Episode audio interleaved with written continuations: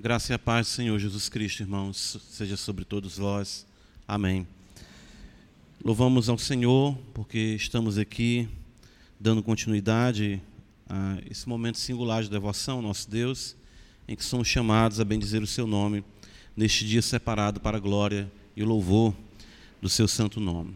Então, a minha súplica é que o Senhor possa ainda condescender, como ele sempre bondosamente tem feito, a fim de que possamos entender a Sua palavra, sermos nutridos por Ele, e diante de nós temos desafio de mais uma semana que se inicia hoje, para que vivamos vidas agradáveis ao Senhor. Que Deus assim abençoe a amada igreja, no nome do Senhor Jesus Cristo. Amém. É, essa noite eu quero convidá-los a abrirem comigo suas Bíblias no Salmo de número 19.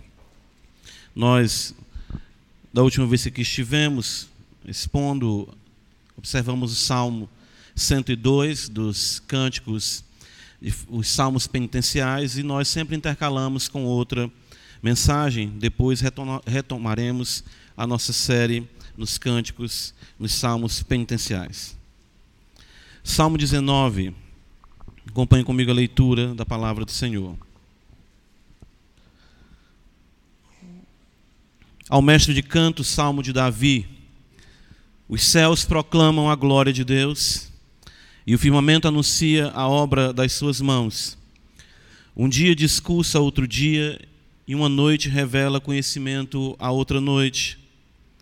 Não há linguagem, nem há palavras, e deles não se ouve nenhum som. No entanto, por toda a terra se faz ouvir a sua voz, e as suas palavras até aos confins do mundo.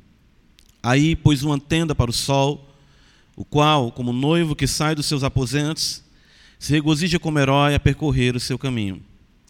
Principia numa extremidade dos céus e até a outra vai o seu percurso e nada refoge e nada refoge ao seu calor. A lei do Senhor é perfeita e restaura a alma.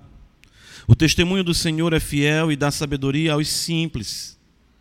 Os preceitos do Senhor são retos e alegram o coração.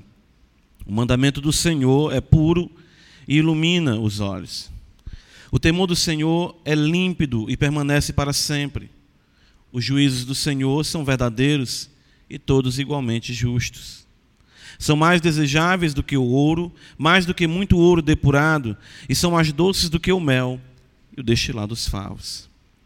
Além disso, por eles se admoeste o teu servo, em os guardar a grande recompensa. Quem há que possa discernir as próprias faltas.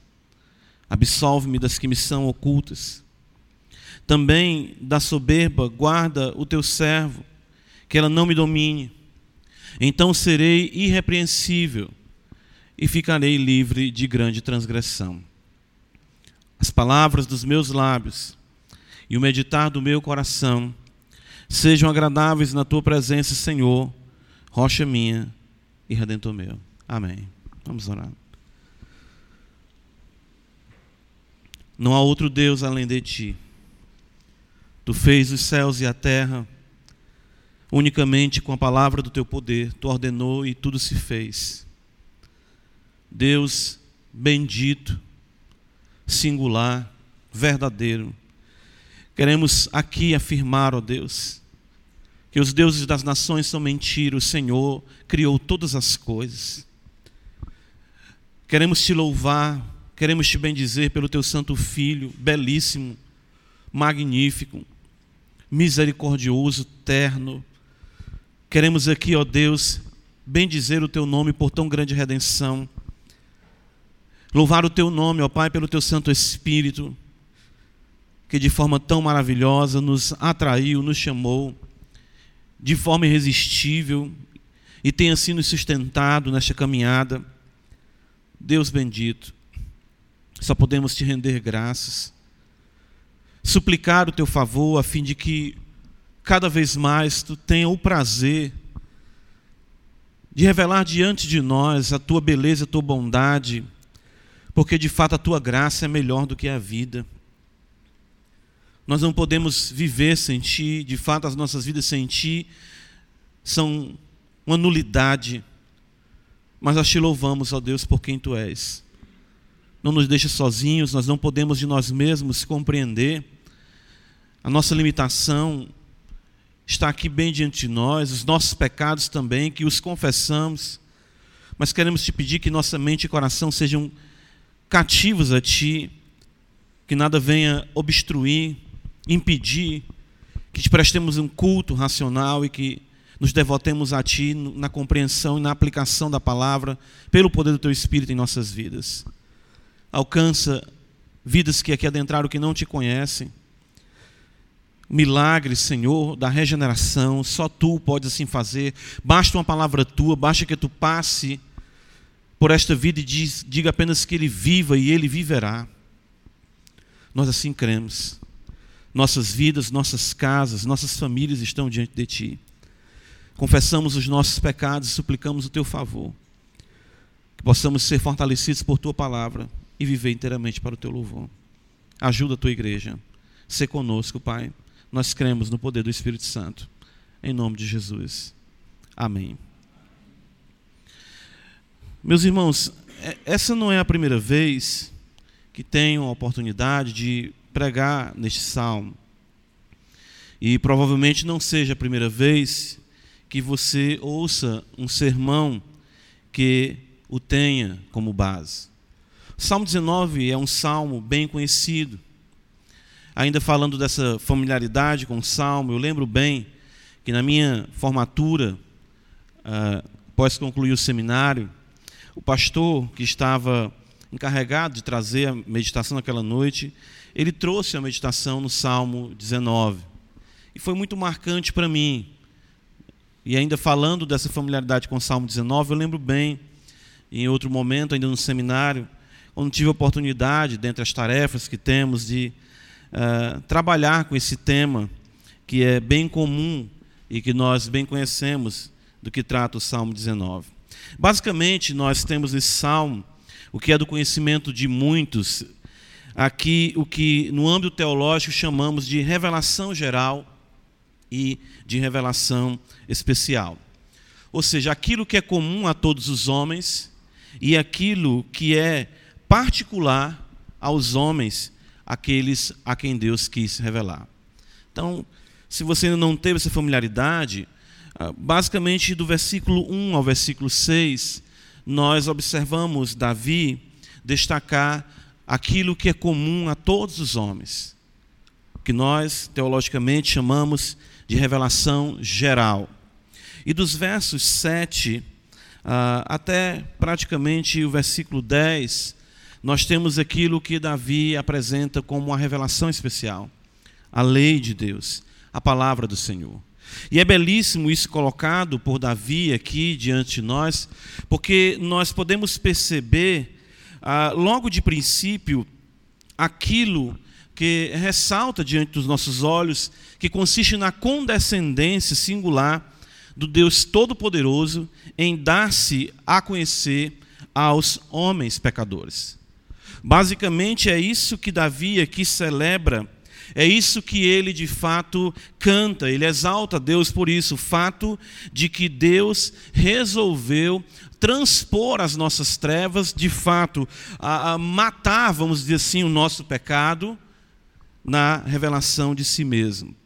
Isso se dá, como nós vimos, no âmbito mais geral, não nesse contexto redentivo, nós vamos observar isso sim, mas no contexto especial, é assim que se dá. Uh, Davi apresenta para nós aqui, no fato do Deus, não é? abscônditos, ou seja, no Deus que está distante do homem, é, ter a iniciativa de se revelar, o referente ah, daquilo que vai ser o significado, a interpretação de todo o seu viver. Então, isso é de fato já algo que nós devemos ressaltar como maravilhoso da parte de Deus para nós. O fato de conhecer a Deus, o fato de ter-se algum conhecimento de Deus, jamais é uma realidade de baixo para cima, mas sim de cima para baixo.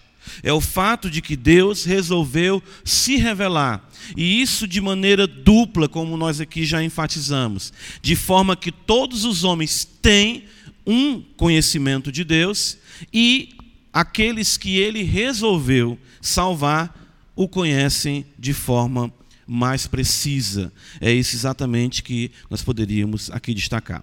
Então hoje nós iremos observar, seguindo o esboço original do salmo mesmo, aquilo que nos é comum, aquilo que nos é particular e aquilo que nos toca.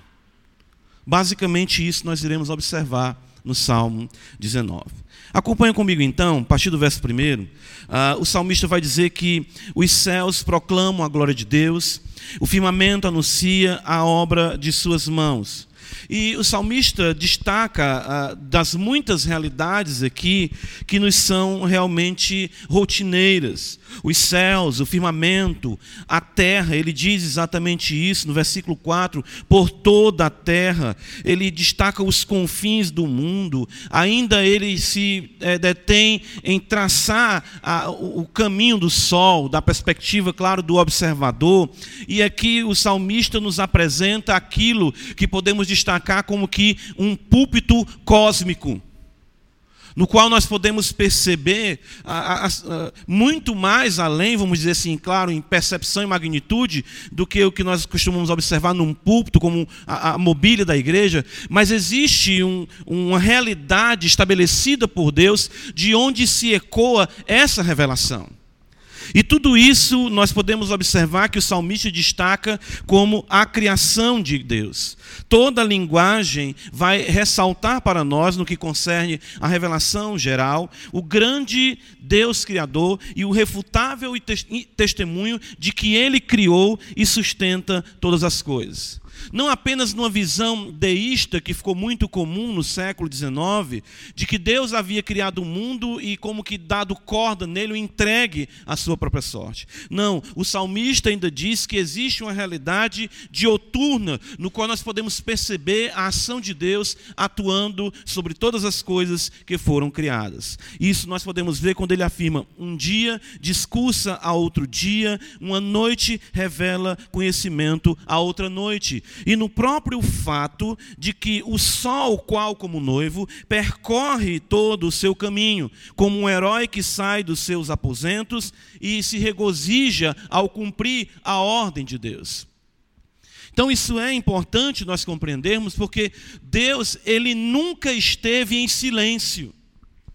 Essa realidade, às vezes eu assisto alguns filmes e a conversa muito batida dos ateus de que Deus ele não fala, ou de que Deus não existe, me prove que ele dê um sinal agora que ele fale. Tudo que o salmista consegue compreender e perceber pela revelação claro de Deus é que não existe um dia sequer, um momento sequer, não existe circunstância qualquer que seja criada nesse mundo que não exalte, glorifique e que não seja um testemunho da grandeza do nosso Deus.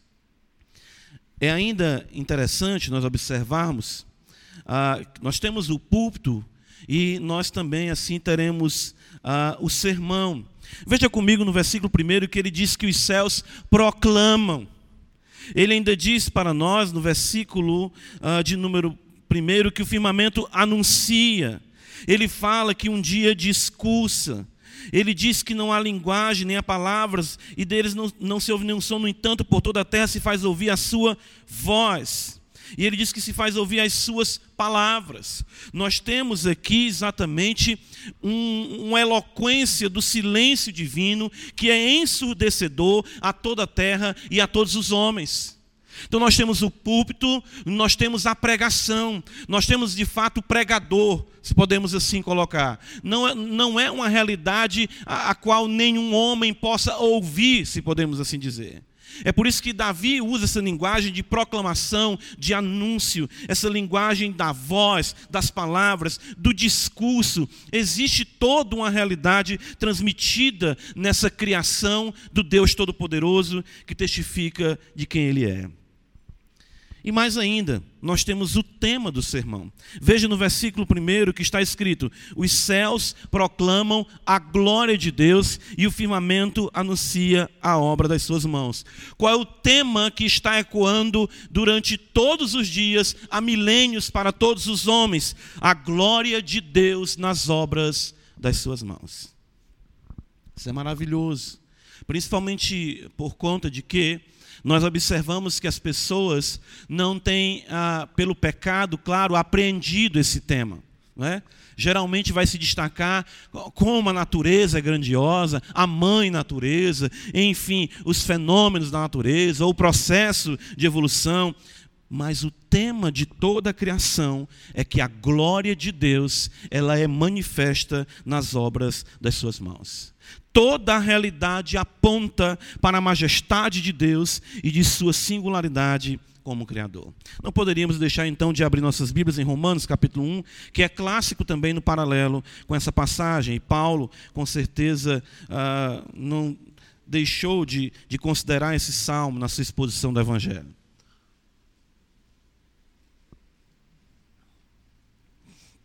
Romanos capítulo 1, Paulo vai dizer então,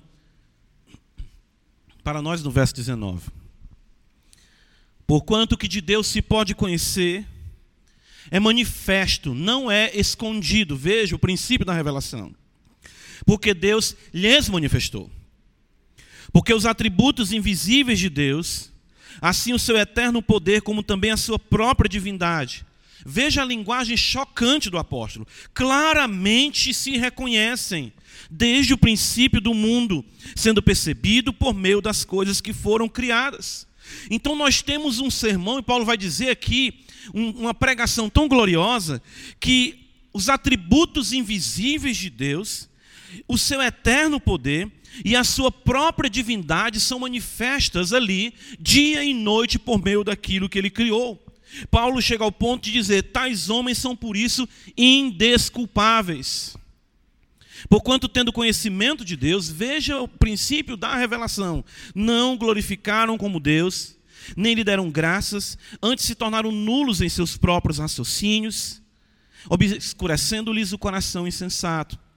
Inculcando-se por sábios, tornaram-se loucos. Veja o versículo 23. E mudaram a glória de Deus. É aquilo que nós lemos a glória do Deus incorruptível em semelhança da imagem de homem corruptível.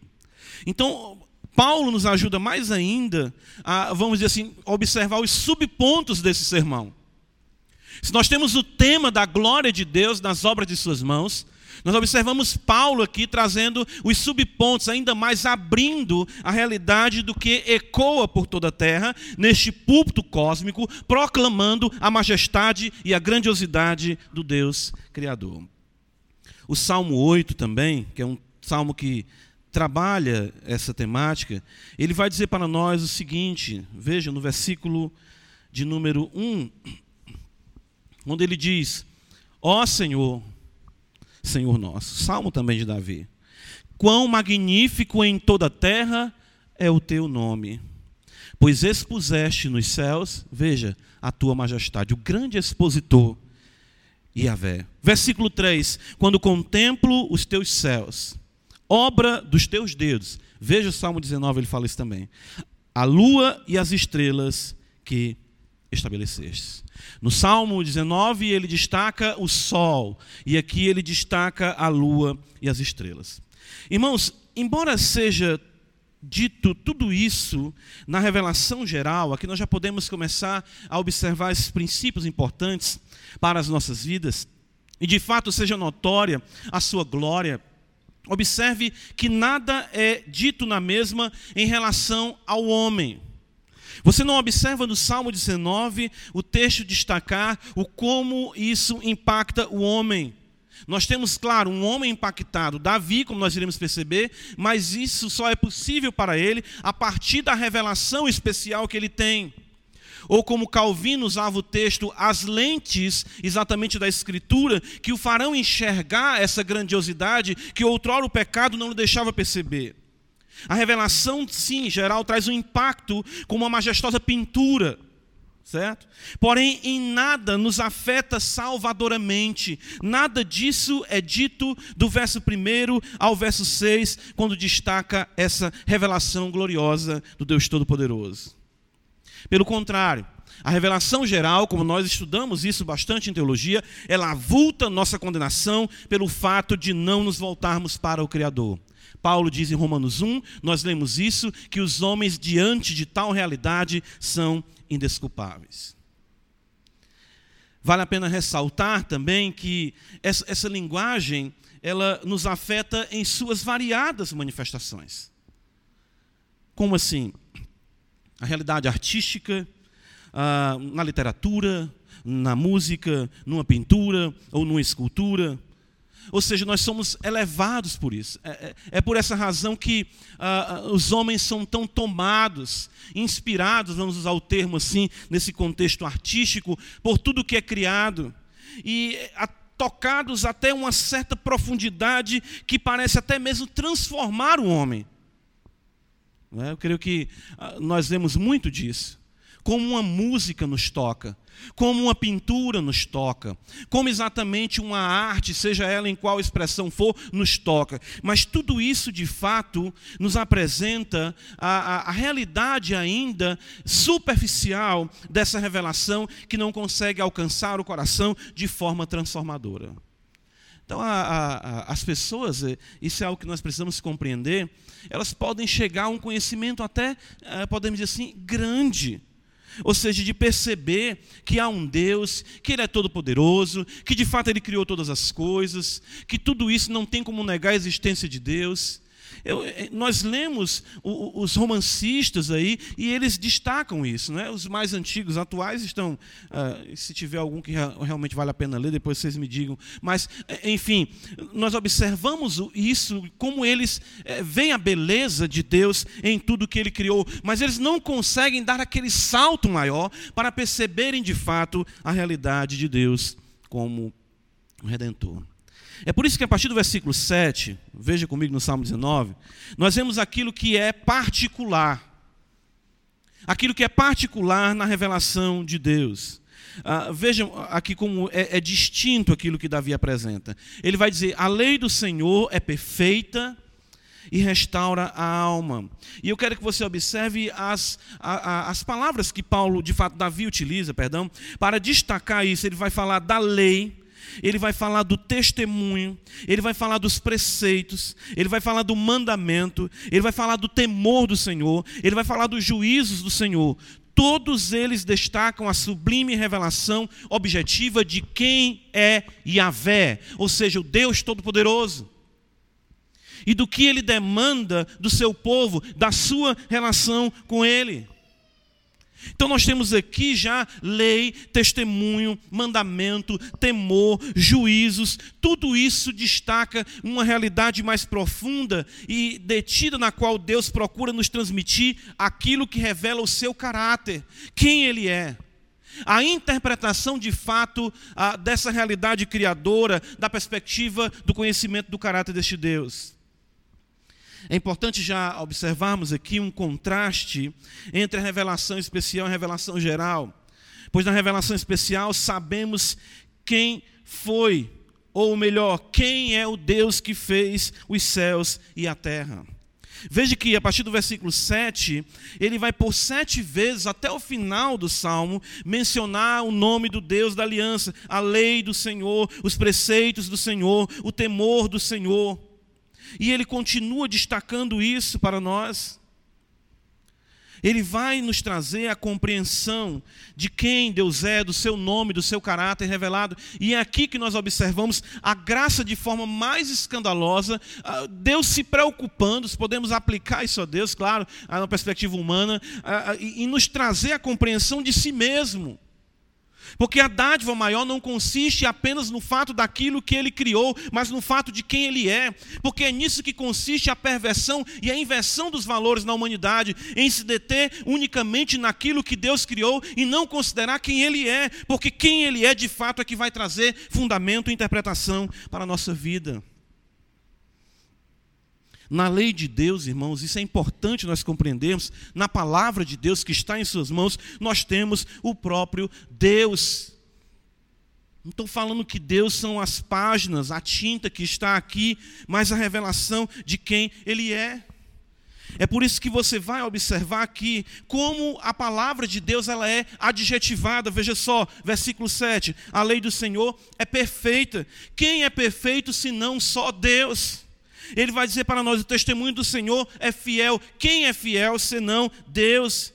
Ele vai dizer ainda para nós que os preceitos do Senhor são retos. O Deus Todo-Poderoso é que é reto. E assim por diante, a sua pureza, a sua limpidez, a sua verdade, o fato dele ser desejável. Tudo isso é aplicado à Escritura e destaca o seu caráter divino e a importância que nós devemos ter para com a palavra, considerando o fato de que quando abrimos a Bíblia, nós não estamos diante de um aglomerado de ideias humanas, mas nós estamos corandeu, ou seja, na face diante de Deus. É isso que o salmista destaca para nós. Embora você possa se maravilhar com tudo que há criado nesse mundo, nunca a percepção de um carvalho ou a beleza de um pôr do sol irá atingir a sua alma de forma tão perfeita e certeira como o poder da palavra de Deus. É isso que nós temos que compreender. As belezas desse mundo, elas são ofuscadas e de fato elas murcham diante da beleza, da retidão, da pureza, da perfeição, da verdade, que é a palavra de Deus. Contrastando mais uma vez, nós podemos destacar que a revelação geral, ela, embora destaque, como nós vimos, as obras das mãos de Deus, é aqui que nós vamos conhecer de forma mais plena o seu caráter. Ou seja, às vezes as pessoas dizem: Eu queria tanto estar diante de Deus, eu queria tanto falar com Deus, eu queria tanto saber o que Deus quer de mim. Isso está em Suas mãos, isso está diante de nós. No ato simples de abrir a Escritura, nós observamos a própria revelação, o desvendar-se de si mesmo, do próprio Deus, para nós pecadores indignos e merecedores, mas de forma poderosa, Ele nos mexe, de fato nos vira ao avesso e revela o recôndito do nosso coração. É por isso que, versículo 11, observa comigo, ele vai dizer para nós assim: ah, ah, além disso, por eles se admoesta o teu servo, ele vai dizer. O homem, ele é colocado diante do Deus Todo-Poderoso. E, e, quando o homem é colocado diante da Escritura, a primeira coisa que ele vai observar exatamente é isso, é a sua necessidade de Deus. É por isso que, quando ele vai destacar o caráter de Deus na sua palavra, ele vai trazer o resultado que essa palavra de fato traz à nossa vida. Ele diz no versículo 7, veja, a lei do Senhor é perfeita e restaura a alma. Nós precisamos de restauração. O que é que pode restaurar a sua alma fragmentada hoje pelos conflitos da vida? Unicamente a Bíblia. O verso ainda nos diz no verso 8: o testemunho do Senhor é fiel e dá sabedoria. O homem em seu pecado se tornou estúpido e somente a Escritura pode o fazer sábio, não no sentido de ameliar conhecimento intelectual, mas no sentido de saber viver diante de Deus conforme a sua vontade. O, como diz o salmista, o testemunho do Senhor, ou seja, a palavra do Senhor, traz sabedoria aos simples. Ele vai dizendo para nós no versículo 8 que os preceitos do Senhor sendo retos, eles alegram o coração. Nesse mundo de cócegas, a verdadeira felicidade se encontra unicamente na palavra de Deus. Tudo que você vive nesse mundo são apenas cócegas à luz da felicidade que a retidão da Escritura pode trazer à sua alma.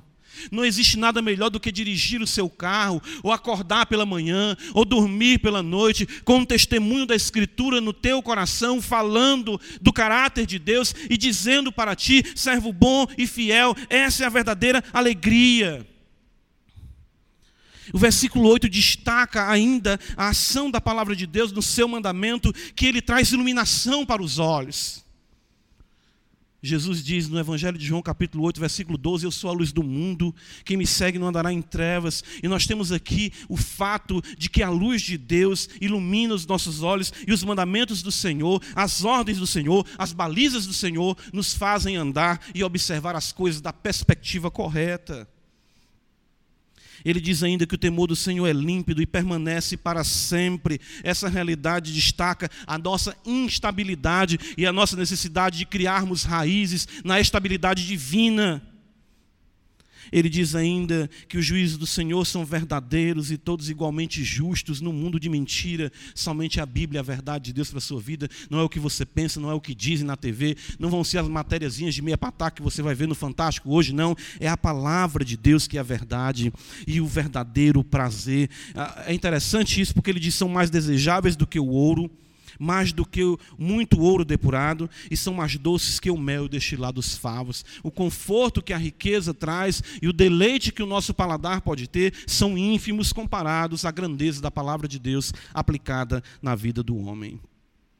Esse contraste entre a revelação especial e a revelação geral pode ser percebida aqui, que embora a revelação é, é, geral seja gloriosa, ela está fora de nós.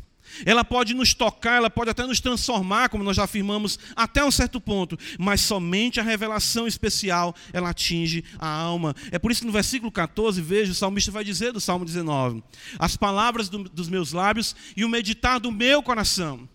No versículo 1 ao versículo 6, o coração não é mencionado.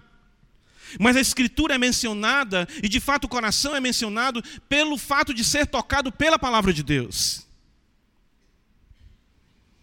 Salmo 119, versículo. Abre comigo a escritura, e aí nós vamos entender isso, não é?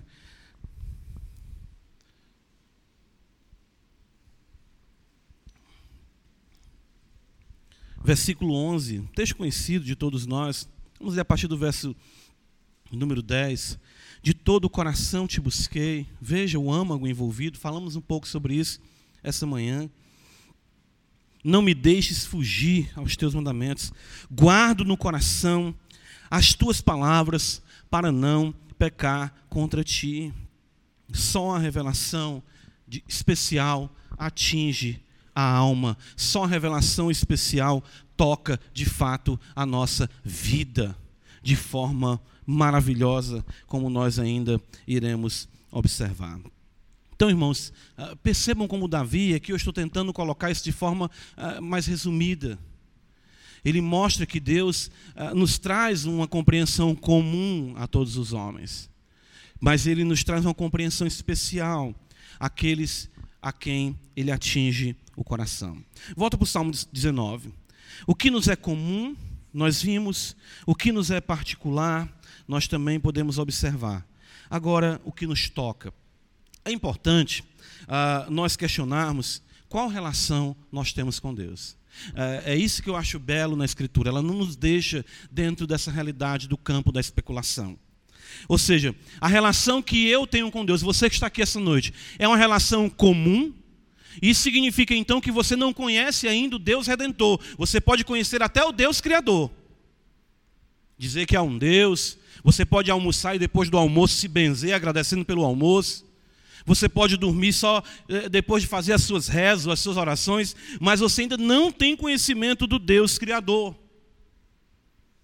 E isso é interessante porque mostra a diferença entre o que é verdadeiro e o que se caracteriza como erro. As seitas apresentam a realidade da salvação numa perspectiva unicamente criacional. Quer ver só? camarada chega na sua porta e diz: Você gostaria de viver num paraíso para sempre na terra? Não é assim? Eu caminho lá na, na praça do bairro onde eu moro, né? E, e eles agora estão com estratégia de colocar, tipo, fosse um cavaletezinho, um standzinho, né? E aí eles colocam uma revista assim, e, e eles são fera na, nos gráficos, viu? Costumo dizer que eles são os ninjas dos desenhos. E aí está lá escrito: esse mundo não terá mais. Haverá um mundo que não existe dor, haverá um mundo que não existe sofrimento, e fica duas pessoas ali esperando. E a ideia de entregar livros, até quem vê um livro bonito ou uma Bíblia para quem parar ali e conversar. Então, qual é a perspectiva a, das seitas? É exatamente de tocar você unicamente com aquilo que é comum. Eu nunca vi certo? Eu nunca vi um testemunho de Jeová falar de redenção, de pecado, de necessidade do sangue de Cristo para purificar os nossos pecados. Nunca. Então, os irmãos percebem como isso é importante. Se você diz, ah, Deus é maravilhoso, Deus, não, ah, Ave Maria se não fosse Deus. Né? Assim, que é isso? Eu não, eu não nego a realidade de Deus. Já ouvi essa pessoa dizer assim: não, Deus me guarde disso aí. Mas nós precisamos ter uma relação particular com Deus. A revelação geral, então, embora destaque a majestade de Deus, e não seja errado o fato de que ele criou sim um paraíso aqui e plantou aqui o jardim do Éden, mas isso tudo caiu. Ou seja, o homem caiu, o mundo está sob maldição e nós precisamos de uma realidade particular. O homem não pode, mediante a contemplação do sol, da lua, das estrelas, da beleza da pintura, da música, da arte, dizer: alcancei a Deus, alcei o voo necessário. Nunca. Então você tem, nós temos que perguntar, e eu gosto sempre de citar 2 Coríntios 13, 5, examinai-vos a vós mesmos, provai-vos a vós mesmos, se estáis na fé. Às vezes nossa relação com Deus é de deslumbramento, mas fora da Escritura, e isso não tem fundamentação, isso não permanece. Qual a nossa relação com Deus? É comum ou é especial? O salmo não deixa a gente sem resposta quanto a isso. O salmista não deixa ah, não fica em suspense quanto a isso. Ele de fato nos apresenta a sua relação com a revelação especial na conclusão do salmo. Certo? Ele não diz assim: ah, esse sol revela o quanto eu preciso ah, de redenção. Não. Ele vai começar agora a observar a sua relação e a aplicabilidade da lei à sua vida. Ah, nós não estamos querendo dizer com isso que nós não tenhamos nenhuma relação com a revelação comum. Ela é comum. Então todos nós temos uma relação com ela. Todos nós, de alguma forma, temos uma, uma relação com ela. Mas tal compreensão só é possível, do que nós estamos falando aqui, com aqueles, de fato, só é possível aqueles que foram alcançados em sua alma pela palavra de Deus. É por isso que uh, Hebreus 4, nós lemos esse texto hoje pela manhã. Uh, abre novamente comigo Hebreus 4. A palavra vai dizer para nós no versículo 12.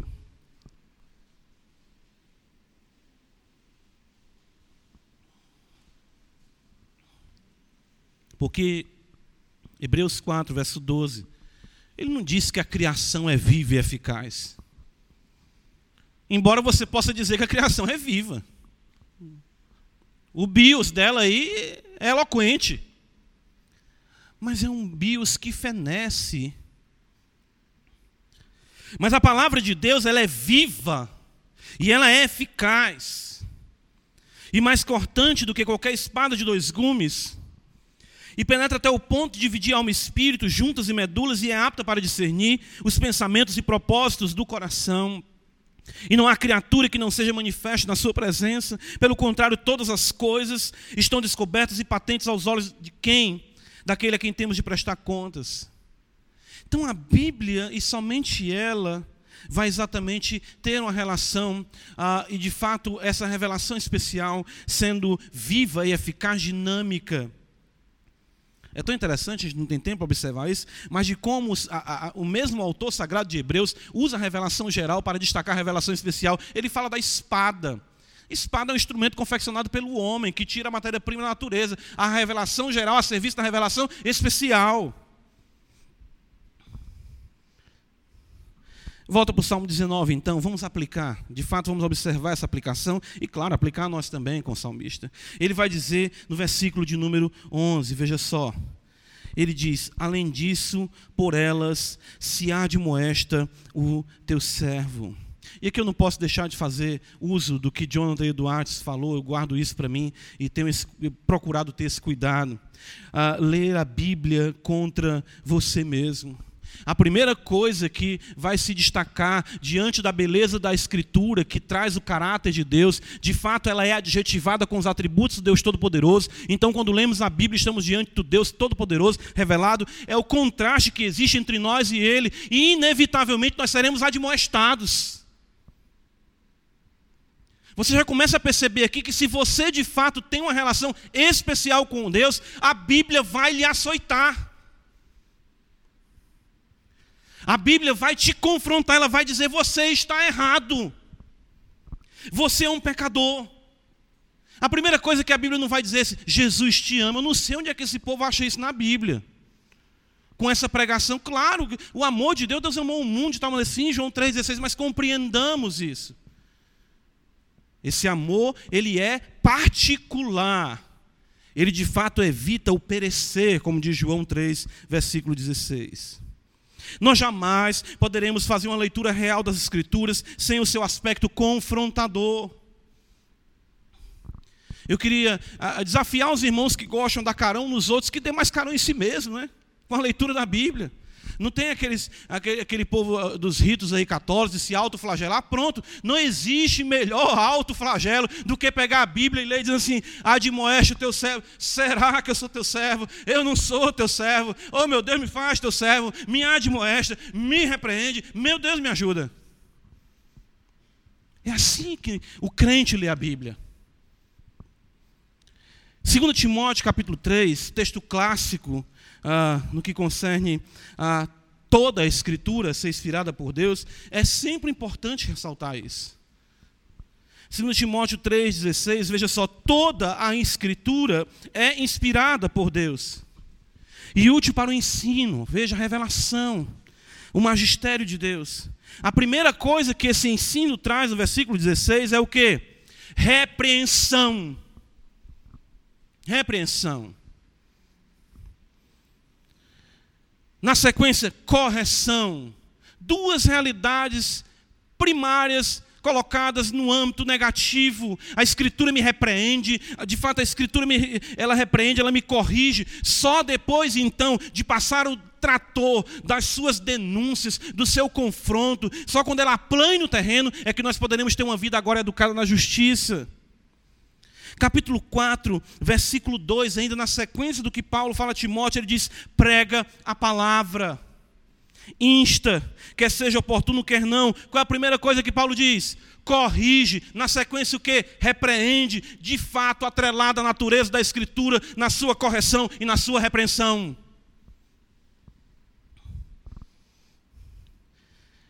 Veja a relação particular com a palavra de Deus. Volta para o Salmo 19, é, é, é, abundante aqui o que, o que Davi faz. É, veja só, ele diz ainda, no versículo de número 12: Quem há que possa discernir as próprias faltas? Nós somos levados a uma convicção maior dos nossos pecados. Né? A Bíblia nos traz a revelação singular, especial de Deus ao seu povo eleito. Então ela revela o caráter de Deus, consequentemente revela o pecador, ela me admoesta e sempre ela vai trazer à tona a minha pecaminosidade. Tanto que ele vai dizer ainda no versículo 12: quem há que possa discernir as próprias faltas? O cristão ante a Escritura nunca vai se entender como alguém que não é tão pior como o outro. Isso é um erro na aplicação da Escritura à nossa vida. Pelo menos eu não sou como fulano de tal. Quem fez isso foi quem? O fariseu. Está lá em Lucas 18. Quem é atingido pela revelação de ser propício a mim, pecador. Ou vai dizer como Paulo, lá na sua epístola a Timóteo, que ele diz: Porque ah, Cristo Jesus veio ao mundo para salvar os pecadores, dos quais eu sou o principal. Ele vai entender o que está escrito em Jeremias 17,9: Enganoso é o coração do homem e desesperadamente corrupto. Pare de se autocongratular, pare de se exaltar, pare de se ver como uma pessoa boa praça. Você é pecador, merece o inferno, merece a condenação, mas a graça de Deus resolveu te alcançar. É isso que a Escritura faz, ela não alisa isso com a gente. Ela não passa a mão por cima disso, pelo contrário, ela revela a profundidade do pecado e ainda traz à tona coisa que nós nem sabíamos que estávamos pecando. Hoje, eu e você cometemos pecados que só teremos ciência daqui a 10 anos.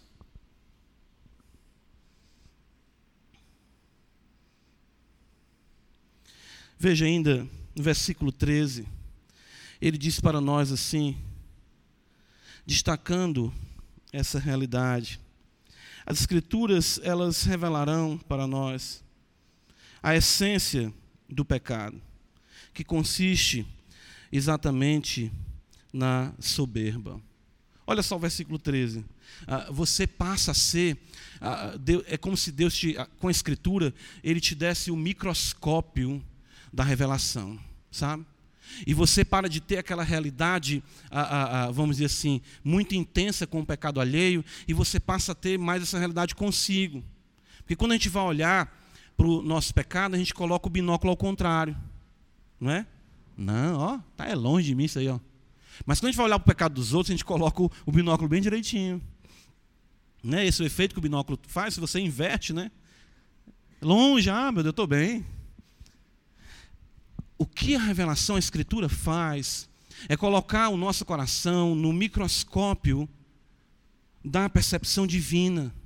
E ele então faz com que a gente compreenda a própria essência do pecado. Veja. Ele vai dizer no versículo 13: também da soberba guarda o teu servo. Nós somos, certo? Uma congregação que todos nós somos soberbos em alguma medida. Mas o difícil para nós que estamos aqui muitas vezes é alguém dizer: Eu não sou soberbo, não. Olha, já está dizendo que é soberbo. Está igual aquela historietazinha que o menino ganhou a medalha de um menino mais humilde do colégio. Aí no outro dia ele foi para aula com a medalha no peito. Perdeu a medalha. Né? Então, quando nós compreendemos, ah, estamos diante da Escritura de fato, essa revelação maravilhosa, né? ou livro, né? nós somos colocados ali para observarmos o DNA do nosso pecado. Isso é maravilhoso. Tiago capítulo 4, ele vai dizer então para nós isso. Uh, veja só como é importante.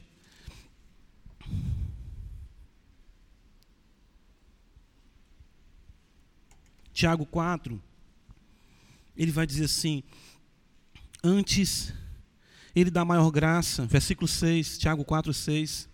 Pelo que diz: Deus resiste aos soberbos, mas dá graça aos humildes. Percebem? Nada do versículo 1 ao versículo 6 fala de soberba. Embora aquelas pessoas possam ser grandes artistas, grandes músicos, grandes, eles estão utilizando toda a realidade da criação geral para si mesmo. Embora eles digam, olha o que Deus criou, e na realidade ele está falando de si para si mesmo, como o fariseu falava. Um cantor que compõe as melhores músicas, enfim, ele é soberbo. Mas a Escritura não nos deixa iludidos e enganados quanto a essa realidade, vamos dizer, que é a essência do pecado. A arrogância, a soberba, a pedância que existe em todos nós, de nós queremos ser Deus.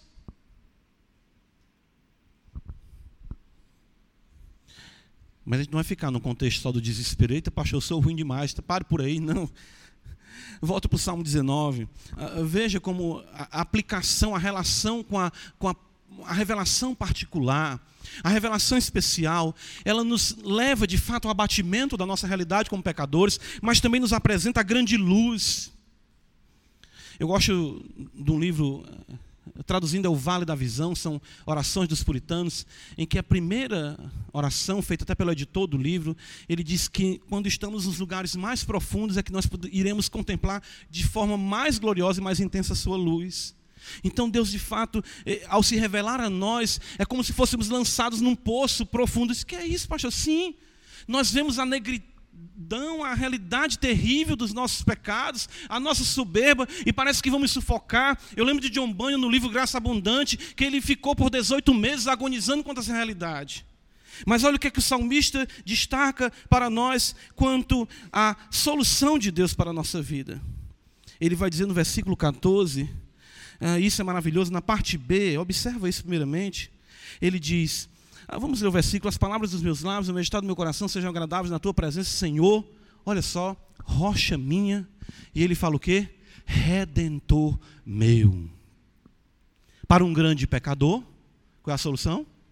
Um grande salvador. Percebe a relação com a Escritura? Ela te leva a tudo isso. A verdade de Deus, ela age dessa forma. As Escrituras revelarão que precisamos conhecer a Deus como Redentor, não apenas como Criador, porque nós precisamos é de redenção. Você não precisa só de boa música, você não precisa só de boa comida, você não precisa só de boa educação, você não precisa só de boa saúde, você precisa de redenção. É importante entendermos isso. Lázaro ressuscitou, ok? Mas morreu de novo. Mas a alma dele está com Cristo, Senhor da glória. É isso, irmãos. Nós temos que compreender essa realidade. Caminhando aqui para a nossa conclusão, ah, é importante eh, mencionar o gozo da comunhão com Deus em oração. A gente falou sobre isso de manhã, sobre oração, em Lucas 18, não é? Ah, e aqui veja que a Escritura faz isso. Eu nunca esqueço, ah, no seminário, estava no momento, e um, a gente falando sobre oração, e o pastor falou uma coisa que eu nunca esqueci, né? são aquelas coisas que ficam para a vida da gente. E ele disse, disse assim para a gente, irmãos, o que me leva a orar é a Bíblia. Eu guardei aquilo ali e disse, olha só. Parece uma coisa, né? mas tem um momento certo, né? E aquilo atinge o nosso peito. E é isso que acontece no desenvolvimento do salmo. Veja que ele já começa a dizer no versículo 11: além disso, ele está orando por ele, se admoeste o teu servo. E aí ele vai dizer: não me, Senhor, me guarda da soberba, que ela não me domine, serei irrepreensível. Ele está orando. A oração que vem exatamente, as Escrituras nos conduzem a ela. De fato, isso é a grande recompensa. O versículo 11 ele fala em nos guardar a grande recompensa, conhecer a Deus, estar diante da sua face, falar com Ele, glorificá-lo. E aí, a beleza está exatamente aqui, que é para isso que nós caminhamos. Veja o versículo 14, a primeira parte, ele diz: As palavras dos meus lábios e o meditar do meu coração sejam agradáveis na tua presença. Ah, vamos colocar aqui, eles estejam em harmonia nas quartas-feiras nós estamos aqui estudando a realidade convergente no supremo propósito de Deus em Cristo Jesus. E, e o ser humano, nós como pecadores, né, é, nós temos a capacidade de falar e o nosso coração não acompanhar. De fato, essa é a crítica no Antigo Testamento, que Jesus também cita em Mateus 13 ao mencionar a religiosidade superficial dos judeus. Esse povo honra-me com seus lábios, mas o seu coração está onde? Longe de mim, olha, está divergente de mim. A escritura, quando ela somos confrontados, quando temos essa relação particular com ela, ela nos traz o caráter de Deus, ela revela a nossa pecaminosidade, ela nos apresenta a Deus redentor e agora ela ajusta a nossa vida na comunhão com Ele, de forma que as nossas palavras agora irão de fato refletir o que está em nosso coração. Isso é importante nós compreendermos. Nós não iremos mais agora apenas falar, mas iremos falar com propriedade, porque aquilo de fato é uma realidade em nosso peito. Romanos capítulo 10 é isso que está escrito. Às vezes a gente, é, é, as pessoas usam isso como um rito ah, no que concerne a, a, a salvação de alguém diante de uma plataforma ou de um suposto altar, mas não é isso. Veja o que está escrito em Romanos capítulo 10. Ele diz para nós exatamente isso. Versículo de número 9: Se com a tua boca confessares a Jesus como Senhor, e em teu coração creres que Deus ressuscitou dentre os mortos, serás salvo. Somente a Escritura sintoniza a boca com o coração. Somente a Escritura nos livra da hipocrisia, de prestarmos um culto cheio de palavras, mas o nosso coração distante de Deus. Quando somos alcançados pela revelação particular, ela atinge o nosso âmago e ela deságua, como diz Jesus João capítulo 7, 37 e 38, do seu interior fluirão o quê? Rios de água viva. Rios de água viva.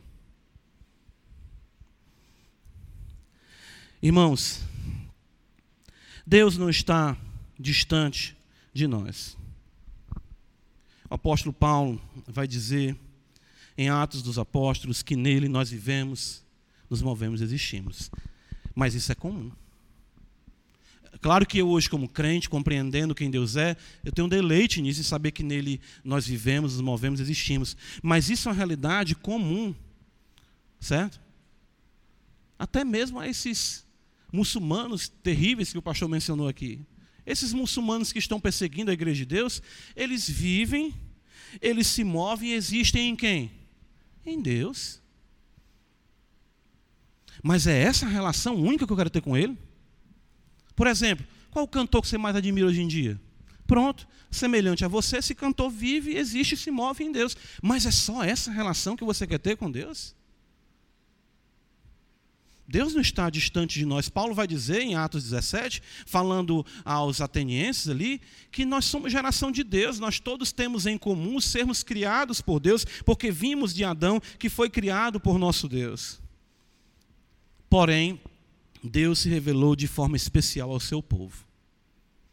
E esse povo é atingido na alma pela palavra que procede da sua boca. É por isso que Deuteronômio vai dizer isso.